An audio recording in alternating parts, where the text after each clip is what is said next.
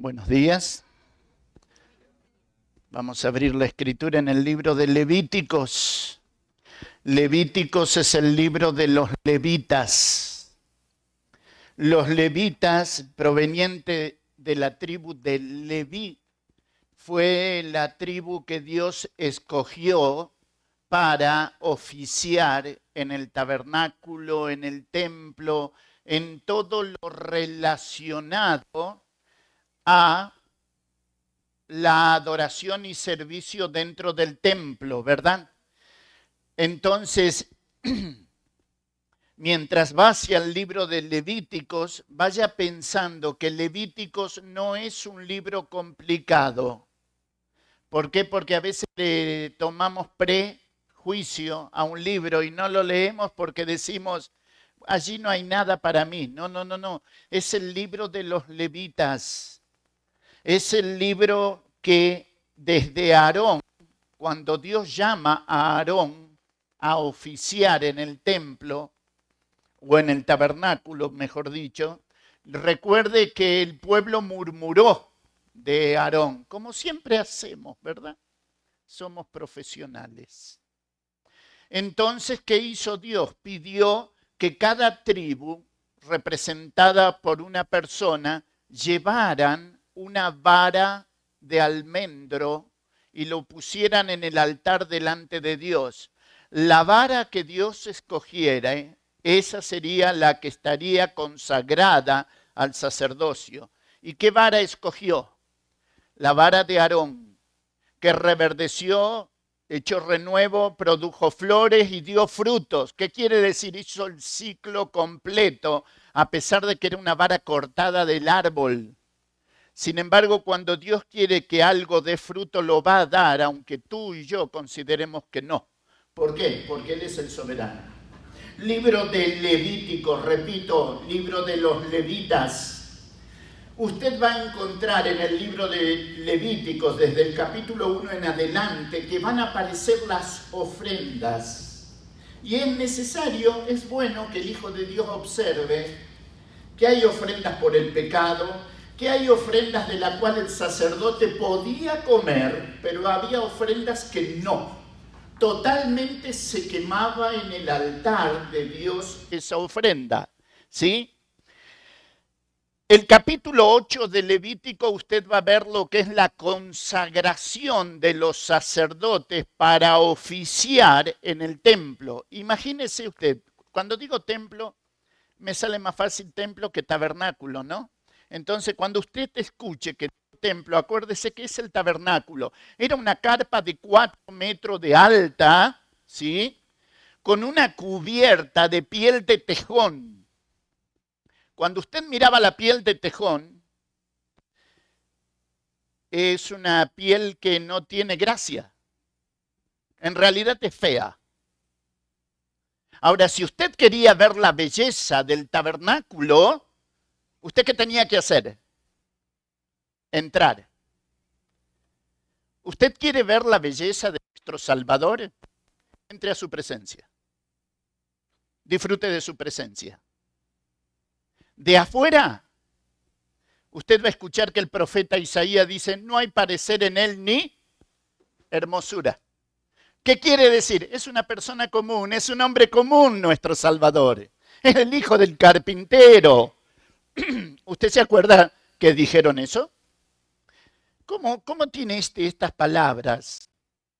Si es el hijo del carpintero, con nosotros,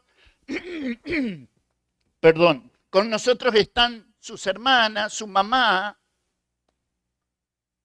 Tan humano era nuestro Salvador, tan humano es, gracias, tan humano es nuestro Salvador, porque a veces los cristianos hablamos de las cicatrices de Cristo. No, hermano, las heridas de Cristo en gloria están tan frescas como si recién se las hubiesen hecho. ¿Se entiende? ¿Por qué? Porque Juan lo ve en el Apocalipsis y dice, vi un cordero como recién inmolado. ¿Eh? Entonces, yo quiero que usted vaya a Levíticos capítulo 14. Fíjese qué rápido quiero ir y qué lento que voy. Vaya al capítulo 14.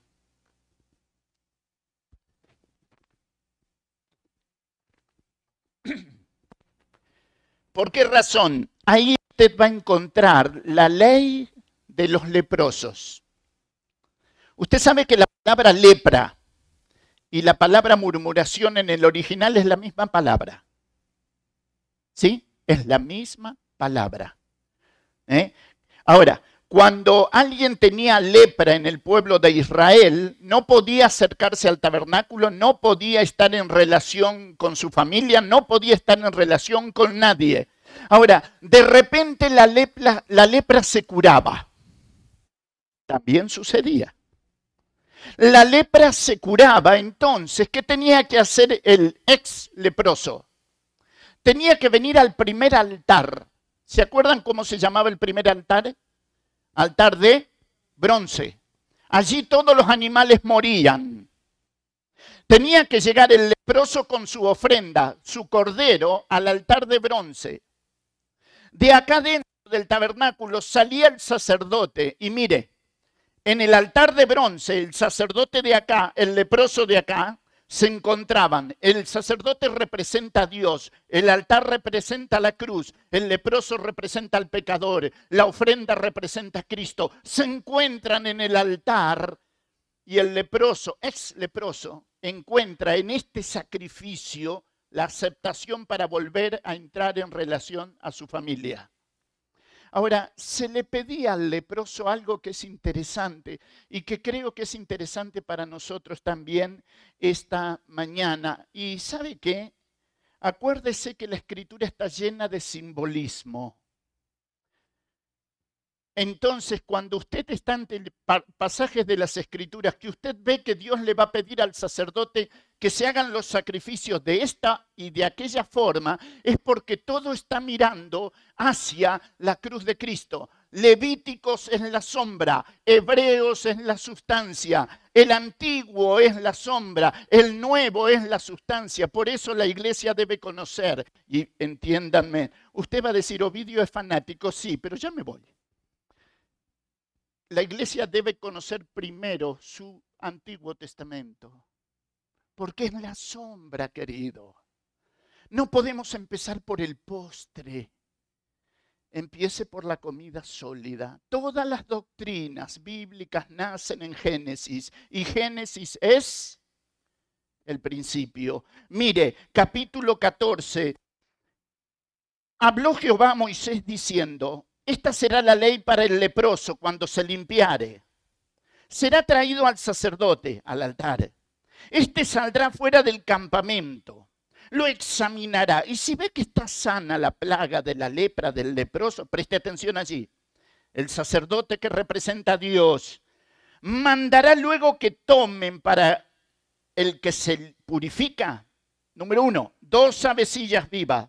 La avecilla viva era la palomita chiquitita. ¿Cómo le dicen acá?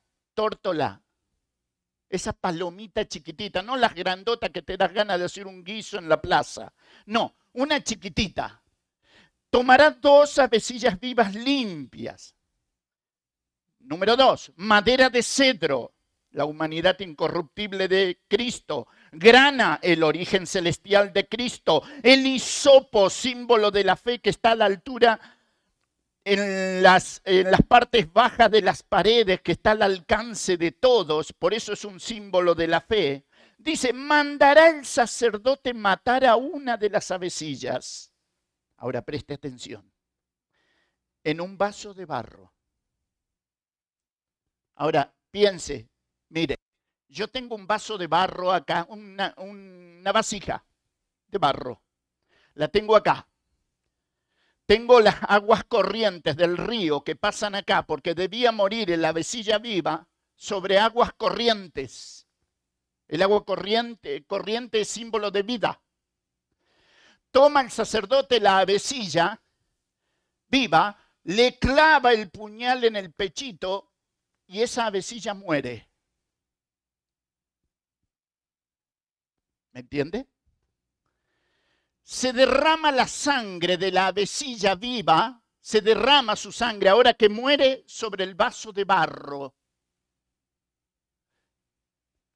debajo de las aguas corrientes. La vecilla viva que muere, la primera que muere, símbolo de la muerte de Cristo. El vaso de barro, la humanidad de un Cristo que vino y se hizo barro como tú y como yo, murió en un vaso de barro como el tuyo y como el mío, sobre aguas corrientes. ¿Por qué? Porque murió conforme a las escrituras. Mi Salvador en la cruz del Calvario cuando va a morir, le dice al Padre para que la escritura se cumpliese. Tengo, tengo sed. Para que escuchen y para que el cielo escuche. Y lo dijo para que la escritura se cumpliese. Por eso la vecilla debía morir en un, sobre un vaso de barro, la humanidad de Cristo, sobre aguas corrientes murió conforme a las escrituras. Y dice la escritura otra vez, fíjese, verso 6, después tomará la vecilla viva, la otra, el cedro, la grana y el hisopo, y los mojará todos juntos.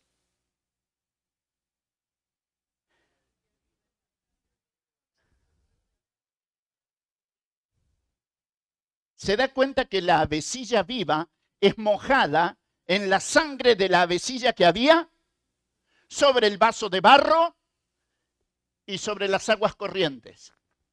Y esa avecilla viva era soltada, dice la escritura, fíjese, verso 7, y rociará siete veces sobre el que se purifica de la lepra y lo declarará limpio y soltará la avecilla viva, ¿dónde? En el campo. La vecilla viva llevaría en, en sus alas la sangre de la vecilla que había muerto allá. Esta segunda vecilla es símbolo del Cristo que resucitó triunfante y victorioso y te limpió de todo pecado el día que creíste en Él. Y se suelta en el campo precisamente porque nuestro Salvador se levantó suelto los dolores de la muerte porque era imposible que fuese retenido por ella y esta vecilla es suelta y vuela llevando las marcas en sus alas, porque otra vecilla había muerto sobre el vaso de barro. Una símbolo de la muerte de Cristo, la otra símbolo de la resurrección de Cristo. Capítulo 16. Habló Jehová a Moisés después de la muerte de los dos hijos de Aarón que habían ofrecido fuego extraño delante de Dios, cuando se acercaron delante de Jehová y murieron. Verso 2, Jehová dijo a Moisés, di a Aarón tu hermano, que no en todo tiempo entre en el santuario detrás del velo, de delante del propiciatorio que está sobre el arca. ¿Para qué? Para que no mueras. Y sabe, desde este momento se va a comenzar a celebrar en el pueblo de Israel el día de la expiación. ¿Qué hacía el sacerdote una vez al año? Por eso Dios le dice a Aarón que no entre continuamente, o sea, que no se acostumbre a atravesar el velo. El velo, mis queridos, cada año el pueblo de Israel le agregaba una cortina.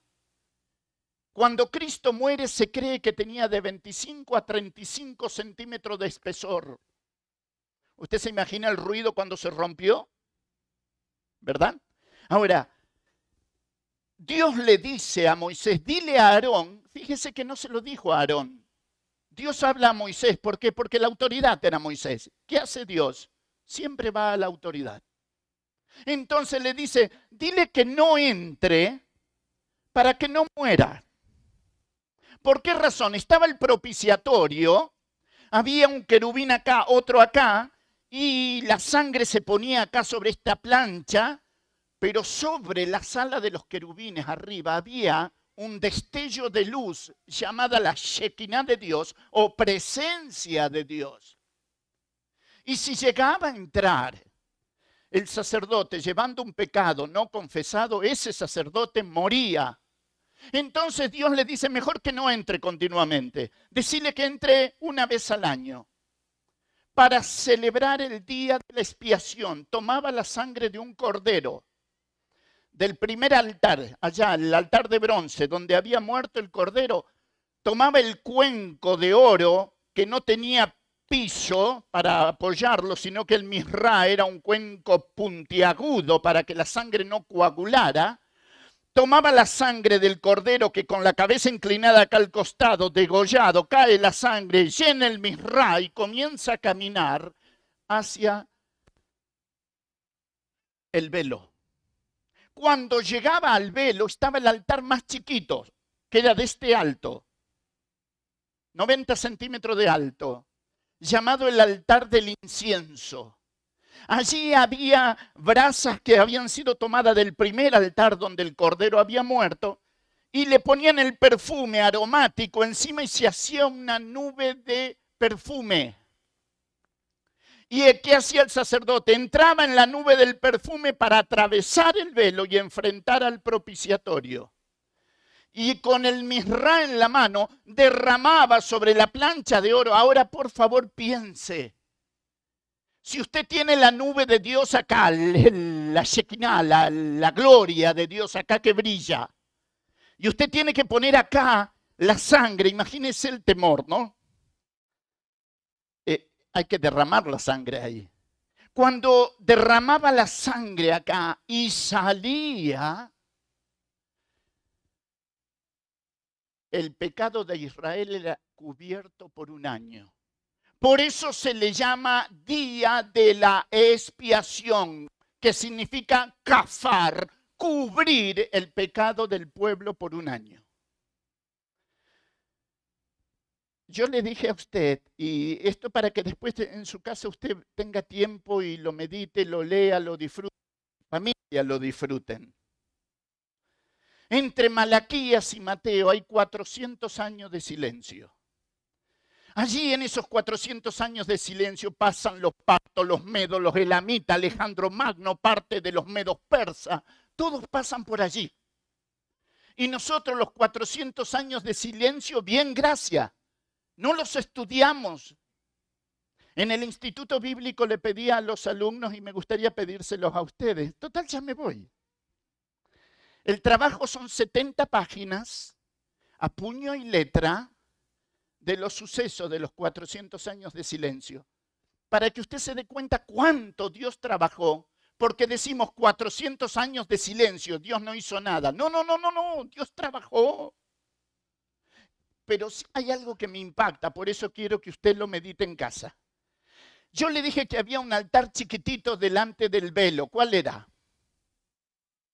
El altar del... Hablen fuerte, yo soy sordo. El altar de el incienso. ¿Sabe qué? Cuando los 400 años se van a romper, porque Dios vuelve a hablar, hay un sacerdote que va a atravesar eh, eh, ese lugar. Está poniendo el perfume arriba del altar y de repente le aparece a la parda, a la derecha del altar, un ángel. Cuando el ángel habla, se rompen los 400 años de silencio. Y el ángel le dice a este sacerdote, ¿cómo se llamaba? Zacarías. Le dice, tu esposa tendrá un bebé. Zacarías significa Jehová recuerda. Y Elizabeth significa la gracia de Dios. Júntelos. Jehová recuerda la gracia de Dios. Él no se olvidará de ti jamás. En la palma de las manos te tiene esculpido. Y cada vez que ves sus manos y ves sus heridas, te ve a ti. ¿Nunca te sucedió que pensaste que Dios se olvidó de ti? ¿Olvidará la mujer lo que dio a luz para dejar de compadecerse del hijo de su vientre? Aunque ella olvide, dice la escritura, yo nunca me olvidaré de ti. Una madre, por más que tenga amor, nunca llegará al amor que Dios te tiene a ti. Jamás.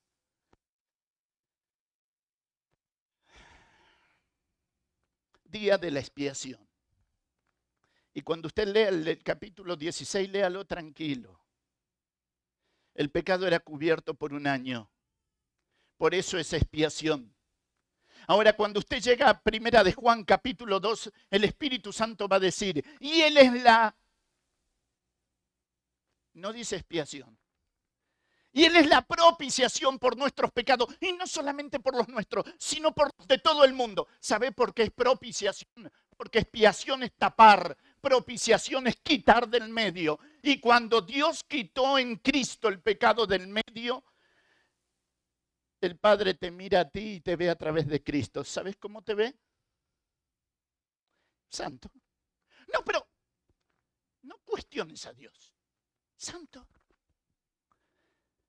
Por eso cuando Pablo escribe su carta a los romanos dice que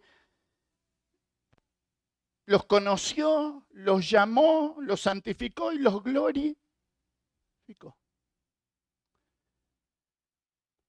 El Padre te ve a ti, aunque te incomode lo que te voy a decir. Te ve ya porque es el Padre, porque es Dios, porque es un eterno presente, te ve glorificado. Te ve sentado en los lugares celestiales con Cristo. Ese es el Padre, el que hizo el plan de la redención. El Hijo lo ejecutó, el Espíritu Santo lo adornó. Levíticos capítulo 25. Mire.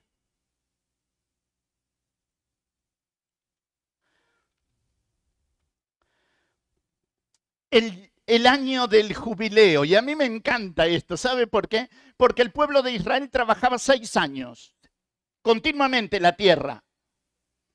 Pero el séptimo tenía que dejar descansar la tierra. Y si usted siembra el campo, si usted estuviera conmigo en la huerta en la Argentina, usted se daría cuenta que terminó la cosecha y al año siguiente, si usted no trabaja la tierra, lo mismo la tierra hace que semillitas que quedaron de la cosecha pasada nazcan. No es una planta de lechuga así, pero es así. No tenían que podar los árboles, entonces eh, la naranja no era así, era así pero era naranja. Y tenían que dejar descansar la tierra. Hoy hablamos del calentamiento global, de eh, cómo la tierra está cansada, que ya no produce. Y si no escuchamos cuando Dios habla. Seis años trabajaban, el séptimo la tierra tenía que descansar o sea, el barbecho quedaba en la tierra, la tierra volvía a engordar, volvía a cobrar fuerza para producir. Israel no lo hizo. Le robaron a Dios 70 años de descanso de la tierra. ¿Saben qué hizo Dios? Los llevó 70 años a Babilonia y la tierra descansó 70 años. Cuando Dios te pide algo y no se lo das, no te quejes después si te quita todo junto. Si te dijo deja descansar la tierra, hacelo. Ahora, también era el año del jubileo, y lo digo así para, para ir un poquito más rápido. Eh, piensen esto, yo le debo a David una suma de 20 mil dólares, y como no tengo para pagarle, le digo a David, voy a trabajar contigo a tu campo. Y él, bárbaro, Pensá que era de los seis años, estábamos en el tercero.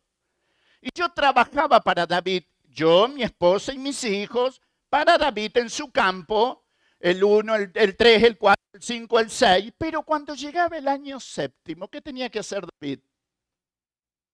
Me tenía que dar libertad, me tenía que decir, Ovidio, no me debes más nada, toma tu lecho y anda. Toma tu esposa, tus hijos y andate a tu heredad. Porque no solamente yo trabajaba para él, sino que mi heredad pasaba a estar bajo su dominio, porque yo le debía, lógico. Pero el año séptimo, él me tenía que devolver la tierra y la libertad y saldar mi deuda. Por eso se la llamaba año del jubileo o júbilo. ¿Nunca sentiste júbilo por pagar una deuda? ¿Verdad? Entonces la tierra tenía que descansar, sí, pero también el corazón del obrero tenía que descansar si tenía una deuda. Por eso te dice allí el capítulo 25, versículo 8, y contarás siete semanas de años, siete, siete días, siete años, siete veces siete, de modo que los días de los siete semanas de años vendrán a serte 49 años.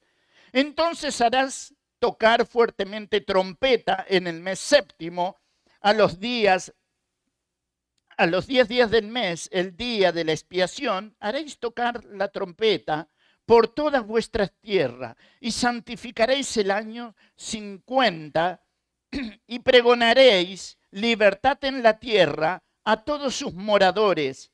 Ese año será de jubileo y volveréis cada uno a vuestra posesión, y cada cual volverá a su familia. El año 50 os será jubileo. No sembraréis, ni segaréis lo que naciere de suyo en la tierra, ni vendimiaréis sus viñedos, porque es jubileo, santo será a vosotros, el producto de la tierra comeréis. ¿Qué hizo el pueblo de Israel? No, no, no, qué jubileo, trabajen. Y de repente nosotros decimos, pero Dios se olvidó en la historia de actuar. No, mi querido, Dios nunca olvida. Pero Dios está fuera del tiempo. Y es un eterno presente. Entonces, ¿qué hace Dios? Te espera. Y en su momento te va a hacer sentir que Él es Dios y nosotros sus hijos. ¿Verdad? Libro de números. Se llama así porque es el libro de los censos, ¿verdad? Es el libro donde son censados los sacerdotes, son censadas las tribus. Esa es la razón por la cual lleva ese número. El capítulo número uno de números es el primer censo que usted va a encontrar allí en el Sinaí. ¿Eh? Van a evaluar cuántos hay. Van a evaluar en el capítulo 3 los levitas, cuántos son. Acuérdese que un levita comenzaba a oficiar a los 30 años, por esa razón tu Salvador empezó a los 30 años su ministerio.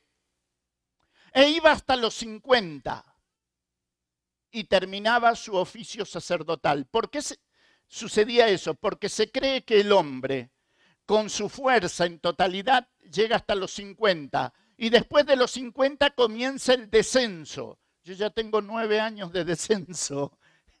¿Se entiende? Comenzaban a faltar las fuerzas. ¿Por qué razón? Acuérdese que los sacerdotes levantaban los terneros al altar, los corderos al altar.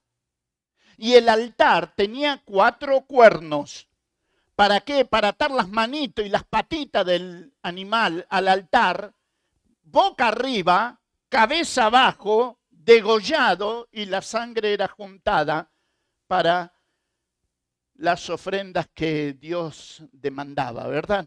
Entonces había que tener fuerza. Imagínense en el tiempo de Salomón, dice que la sangre corría como río por el torrente de Cedrón, por la cantidad de animales que Salomón ofreció a Dios en sacrificio.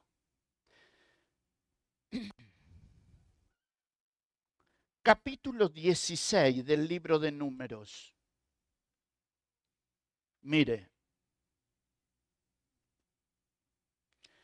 el capítulo 16, capítulo 16 es el capítulo de la rebelión de Coré.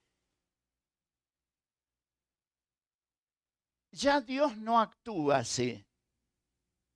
Pero cuidado. Es interesante para cada uno de nosotros leer la historia y darse cuenta lo temerario que fue ese día. Coré, hijo de Isar, hijo de Coat, hijo de Leví, y Datán y Abirán, hijo de Eliab, On, hijo de Pelet, de los hijos de Rubén, tomaron gente y se levantaron contra Moisés con 250 varones de los hijos de Israel, príncipes de la congregación y de los consejeros y, de los del consejo, varones de renombre, y se juntaron contra enemigos, contra Moisés y Aarón y le dijeron, basta ya de vosotros, porque toda la congregación, todos ellos son santos, y en medio de ellos está Jehová. ¿Por qué pues os levantáis vosotros sobre la congregación de Jehová? Cuando oyó esto, Moisés se postró sobre su rostro. ¿Por qué razón lo hace Moisés? Porque él sabe que lo que está haciendo Coré, Datán y Abirán es división.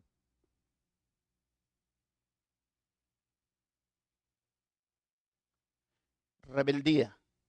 Y nosotros a veces pensamos que la rebeldía y la división es contra las autoridades. No, no, no, no, no, no, no, no, no. Cuando tú haces una división, tú tienes que saber que al primero que afrentas es al cielo, a Dios, no es al hombre. Por esa razón Moisés se postra, porque sabe lo que viene. Y sabe, Moisés le va a decir a Coré, Datán y Abirán, están delante de sus tiendas, todos, así, de brazo cruzado, enojado. Y Moisés les dice, si ustedes mueren como mueren todos los mortales en la tierra, Dios no me puso sobre ustedes. Pero cuidado, porque cuando termina de decir eso, la tierra empieza a moverse debajo de la tienda, de los pies de Coré, Datán y Abirán. Se abre y los traga vivo. Y la escritura dice, descendieron vivos, conscientes al Seol.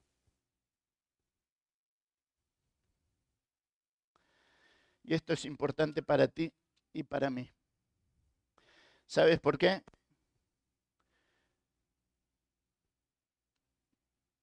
Porque al anciano le podemos poner sobrenombre, esto, aquello del pastor también. Pero si está donde está porque Dios lo puso, ten cuidado. ¿Se entiende? Ahora, se abre la tierra, y a mí eso me impacta tremendamente, se abre la tierra, descienden vivos al Seol. El resto del pueblo huyó porque, porque fue terrible lo que sucedió. ¿Me entienden? No era algo común y corriente verso 33 del capítulo 16, y ellos con todo lo que tenían descendieron vivos al Seol, y los cubrió la tierra y perecieron del medio de la congregación, y todo Israel, los que estaban en derredor de ellos, huyeron al grito de ellos porque decían, no nos trague también la tierra. También salió fuego de delante de Jehová y consumió a los 250 hombres que ofrecían el incienso. Mete miedo, ¿no? Nosotros estamos acostumbrados a mirar a Jesús de Nazaret, al hijo del carpintero, y escuchar que Dios es amor. Mis queridos, todo eso es verdad. Pero cuidado que Dios contra el pecado sigue tan indignado como siempre estuvo. No, no, pero estamos en la gracia. Ten cuidado, mi querido, porque la escritura dice que Dios no tendrá por inocente al que pisoteare la sangre del pacto, la sangre del Hijo. Entonces, con eso hay que tener cuidado. Dios no tendrá por inocente al que divida la iglesia. Cuidado, mi querido el azote del cielo sobre el divisionista. Y sabes, hay algo importante. A veces no nos damos cuenta de que el divisionismo es un espíritu. Y en la iglesia entra el espíritu de Jezabel y el espíritu de Balaán. Y cuando nos descuidamos hacemos tanto daño y nadie está exento de eso. Por eso cada uno mire su condición delante de Dios. Por eso el Señor dice, venís a la cena, probate a ti mismo si estás en la fe. No sea que brotando alguna raíz de amargura, dice Hebreo, os estorbe y por ella muchos sean contaminados. Capítulo 22, mira.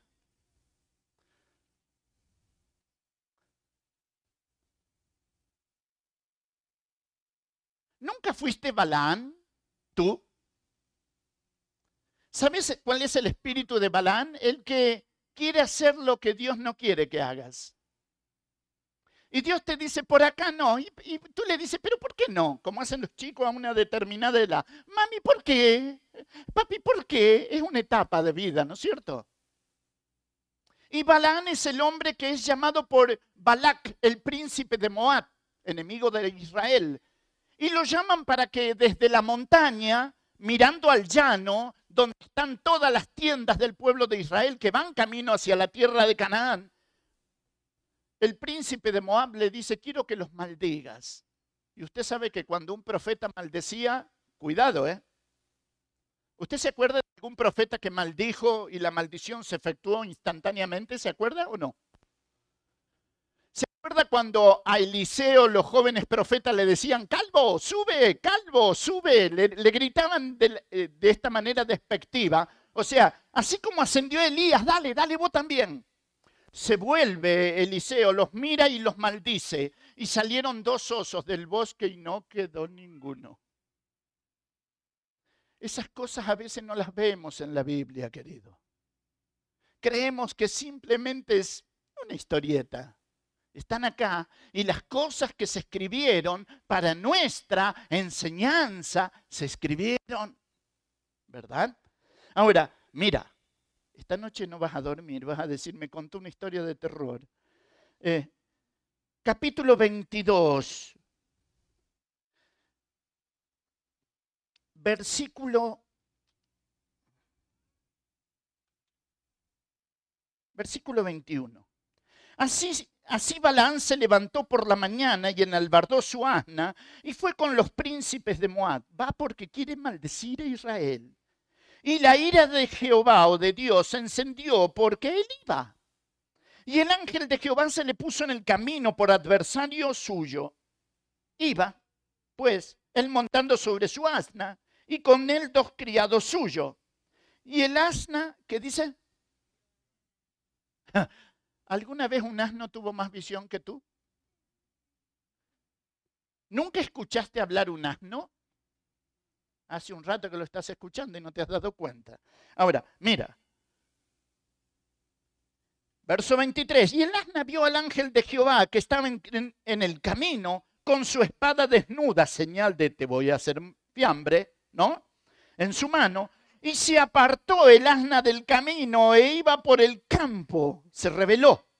Entonces azotó Balaán a la asna para hacerla volver al camino. Pero el ángel de Jehová se puso en una senda de viñas que tenía pared a un lado y pared al otro. Y viendo el asna al ángel de Jehová, se pegó a la pared y apretó contra la pared el pie de Balaán. Y él volvió a azotarla. Y el ángel de Jehová pasó más allá, se puso en una angostura donde no había camino para apartarse ni a derecha ni a izquierda. Viendo al asna, al ángel de Jehová, se echó debajo de Balaán, claro. Y Balaán se enojó, la azotó a la asna con un palo. Entonces Jehová abrió la boca de la asna, la cual dijo a Balaán. Y tú sabes lo que la asna dijo, ¿verdad? Ahora, ¿te imaginas un burro hablando con un hombre? Señor Balaam, ¿por qué me quiere pegar si allá adelante está eh, el ángel de Jehová? Y si sigo, termino hecho jamón serrano. Entonces se tira al suelo y Balán le pega y la burra habla. Sabes, hermano, hay veces que Dios tiene que hacer estos milagros sobrenaturales porque nosotros no queremos entender lo que Él quiere para nosotros. Queremos ir por el camino que nosotros queremos, hacer lo que nosotros queremos. Y sabes, a veces Dios utiliza el acto, anótelo si quiere, el acto permisivo. ¿Querés ir? Sí, sí, yo quiero ir. Mirá que no, importa, yo quiero ir. Bueno, consecuencia. ¿Se acuerdan de alguien que actuó así? Se lo tragó un pescado, ¿verdad? A este se tira al suelo la burra, le aprieta las piernas, sale, le pega y la burra habla. Ahora, ¿puede él maldecirlo? No, no puede maldecirlo. ¿Qué hace Balán? Se vuelve a su tierra. Y sabes, lo que él hace no es nada más que, perdón, bendecir a Israel. Porque Dios no va a permitir nunca que maldigan a su pueblo. Y la iglesia tiene que saber que si hay algo que Dios le pide a la iglesia, orad por la paz de Jerusalén, orad por la paz dentro de sus muros. La iglesia tiene que saber orar por Jerusalén, por el pueblo escogido de Dios. Dios tiene el pueblo terrenal y el pueblo celestial. En el rapto vendrá por la iglesia, en la segunda venida vendrá por su pueblo Israel. Ahora, Balán no puede maldecir, bendice y se va. Y el príncipe se puede decir que lo expulsa, Balac. Pero pregunta, ¿Balán pudo maldecir a Israel, sí o no? Hola, hablen fuerte, soy sordo. ¿Usted cree que no?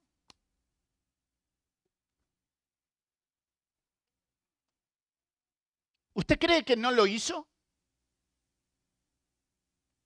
Déjeme decirle algo, hermano. ¿Alguna vez vinieron a su casa a pedirle consejo a alguien? Tenga cuidado lo que dice. Porque por abrir la boca nadie paga, pero cuidado con las consecuencias de lo que dijo o hemos dicho. ¿Se entiende? Porque Balaán no puede maldecirlo. Entonces se va. Y la pregunta es, ¿le dijo algo a Balac, sí o no? Sí. Vaya conmigo, por favor, libro de Apocalipsis, capítulo 2. Mire dónde va a aparecer el consejo de Balaam. Balaam va a morir en batalla más tarde, lo van a matar en guerra, pero ya habló, ya dijo. Fíjese lo que dice su Biblia, Apocalipsis capítulo 2, verso 14.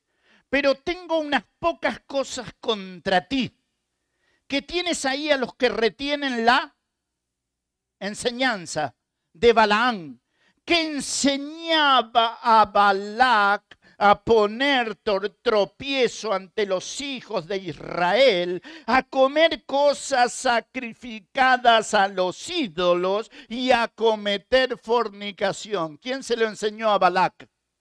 Balán. Pero acá no dice nada. Ah, querido, que no diga nada no significa que no lo haya hecho. ¿Sabes qué hizo Balaán? Le dijo a Balac, mira, yo no los puedo maldecir, son el pueblo escogido de Dios. Pero tú sabes cómo eran las mujeres moabitas, ¿verdad? Eran mujeres de tez extremadamente blanca y de pelo renegrido. Eran extremadamente bonitas. ¿Tú te acuerdas de dónde era Ruth? De Moab. ¿Tú te acuerdas cuando comenzó a trabajar a, a juntar espigas detrás de los segadores, llega Booz al campo, su campo, ve los segadores, los saluda a todo y de repente, ah, ah, ¿por qué te crees que la descubrió? Porque eran distintos. Y sabes, Balaam le dijo a Balac, yo no los puedo maldecir, son el pueblo escogido de Dios, pero escucha Balac, el Dios de Israel es santo hace que las mujeres moabitas que tienen ese encanto de ser tan bonitas, y como el hombre siempre se manejó por lo que ven los ojos, allá fueron tras las moabitas. Y más tarde los ves adorando al dios Quemos. ¿Por qué? Porque el consejo de Balaán tuvo su efecto a tal punto que tú sabes lo que hizo Salomón, ¿no? ¿Cuántas mujeres? Mil. Y cada mujer un dios y cada dios su templecillo. Entonces Jerusalén estaba llena de templos. El capítulo 26 del libro de números allí llegando al final ya, usted también va a tener otro censo, el censo del pueblo de Israel en el campo de Moab. Y sabes, a mí siempre me impactó la vida de Moisés. Es el legislador de Dios, es el que va conduciendo al pueblo. ¿Y usted se acuerda lo que Moisés le dijo a Dios cuando eh, Dios le dijo, ve y saca al pueblo de Israel de la cautividad? ¿Usted se acuerda lo que Moisés dijo? Dijo, eh, envía al que tienes que enviar. El que sabe hablar es Aarón. Es como que decía Dios, te estás equivocando conmigo. Y tú sabes que si hay algo que Dios no hace es equivocarse. Si hay algo que Dios no hace es mentir. Pero ese día Dios le dijo, yo conozco a tu hermano Aarón y a vos también te conozco. Hace una cosa, Moisés, ya que te revelás. Escucha bien. Ve, Aarón te será en lugar de boca, pero tú le serás al pueblo en lugar de Dios. Y Dios no peca. Y por un solo pecadillo va a subir la cuesta de un monte en el libro del Deuteronomio va a mirar la tierra, pero no va a entrar. ¿Te das cuenta que Dios toma todas las cosas en serio? Libro del Deuteronomio. Cuando leas Deuteronomio, acuérdate, es la repetición de la ley. No es la segunda ley. Es la misma ley repetida. ¿Por qué razón? Porque los que están a punto de entrar a la tierra de Canaán son los niños que habían nacido en el desierto. ¿Se acuerdan cuando los dos espías fueron enviados? Y volvieron diciendo, la tierra es fantástica, pero eso lo dijo Caleb Jefone y Josué el hijo de Nun. Pero los otros diez que dijeron, no, la tierra es tierra que traga a sus moradores. Nosotros mirábamos a, los gigantes que hay en la tierra y nos sentimos, tenían complejo de saltamontes, ¿verdad? Nos sentimos como si fuéramos saltamontes. ¿Se entiende? Y ellos dijeron así, no podemos tomar la tierra. Y nuestros niños van a ser como pan en la boca de los enemigos. Y la Biblia dice, y escuchó Jehová. Ay, querido. Cada vez que la Biblia te diga eso, tienes que saber que un juicio viene.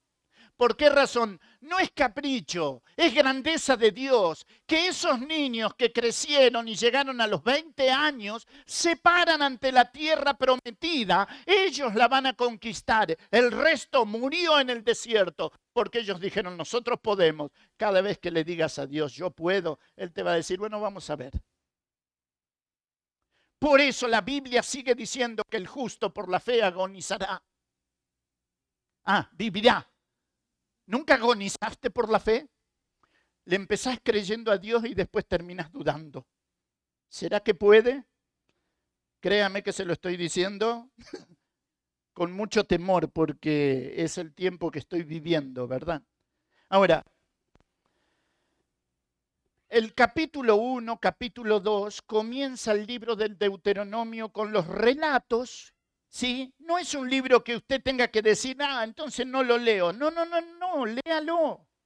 Usted va a ver la comisión de los espías, ¿sí? Que ya lo, lo vio en el libro de número. Ahora, en el libro de Deuteronomio, ¿sabe qué es lo que usted va a ver?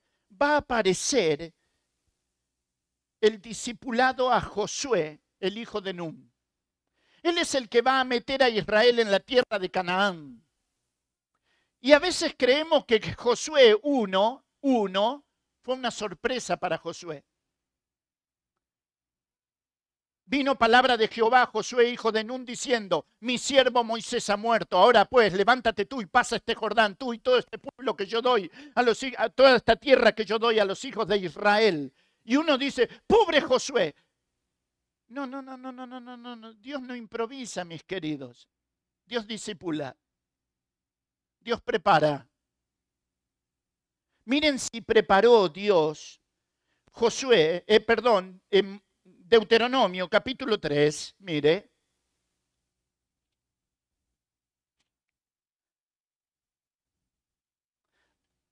Deuteronomio 3, 28.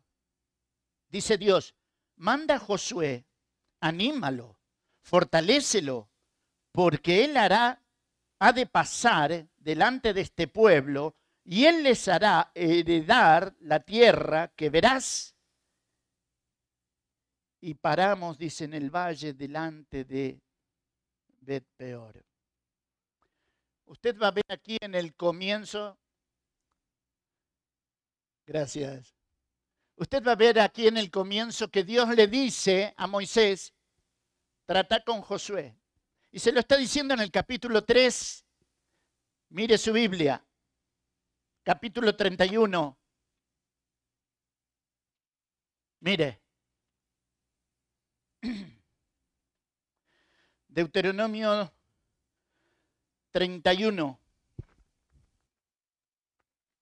Versículo 7. Y llamó Moisés a Josué y le dijo, en presencia de todo Israel, esfuérzate y anímate porque tú entrarás con este pueblo a la tierra que juró Jehová a sus padres que les daría, y tú se la harás heredar. Capítulo 31, versículo 3. Jehová tu Dios, Él pasa delante de ti, y Él destruirá estas naciones delante de ti y las heredarás. Josué será el que pasará delante de ti, como Jehová ha dicho. Capítulo 34.